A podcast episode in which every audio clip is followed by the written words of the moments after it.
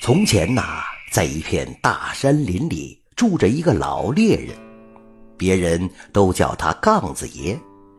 老猎人大半辈子钻山林、刨草坑，一双眼睛练的是火眼金睛，再狡猾的野兽也休想逃脱。这一天呢，杠子爷在山里正寻觅猎物，忽然听得前面滴滴的一声吼，杠子爷一惊，是狼，忙从背上摘下弓弩，俯下身前行两步，从一块大石头后边露头一看。果然见一只大灰狼正仰起头，朝一棵矮树狠狠地叫着。树上有一个人，一身青衣打扮，看来是个书生，正浑身瑟瑟发抖，显然是被狼逼到树上了。事不宜迟，杠子爷立即弯弓搭箭，眼不花，手不抖，稳稳瞄准了，手一松，嗖的一声。大灰狼立即惨叫一声，那支箭竟然把他的颈部射了一个对穿。见狼一动不动，彻底死透了，书生这才从树上下来，先跑到死狼身边，一边抬脚踢狼，一边破口大骂：“你你你吓死我了！你你你倒是来吃我呀！你来呀你！”踢了几脚，书生这才想起身边还有救命恩人，忙停住脚。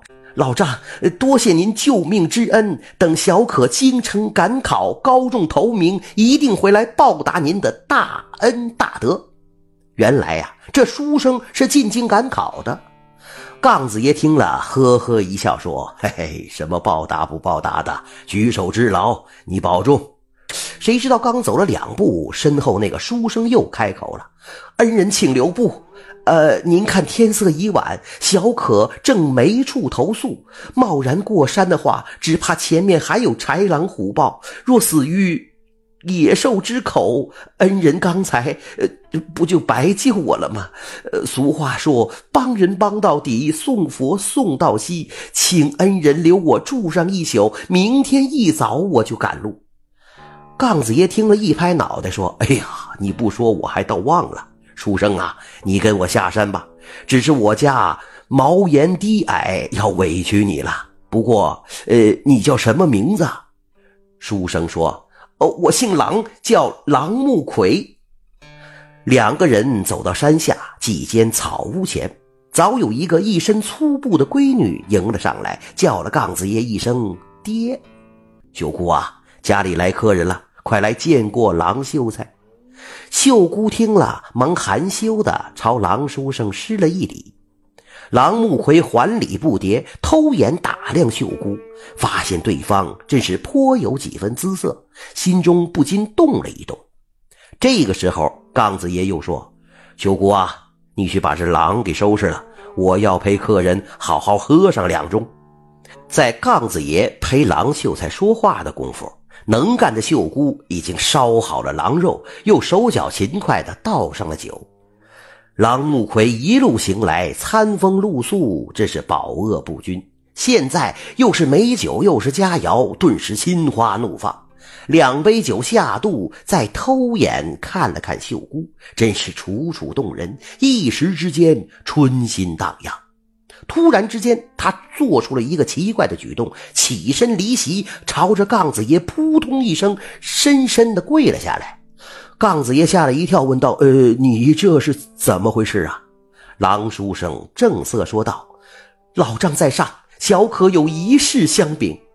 小可先是蒙老丈救命，现在又赐给酒食，可以说这条命都是老丈给的。”小可无以为报，刚才看到秀姑与小可年岁相当，所以大胆冒出了一个想法。等小可功成名就之时，想八抬大轿前来迎娶秀姑，尊为妻室，万请老丈应允。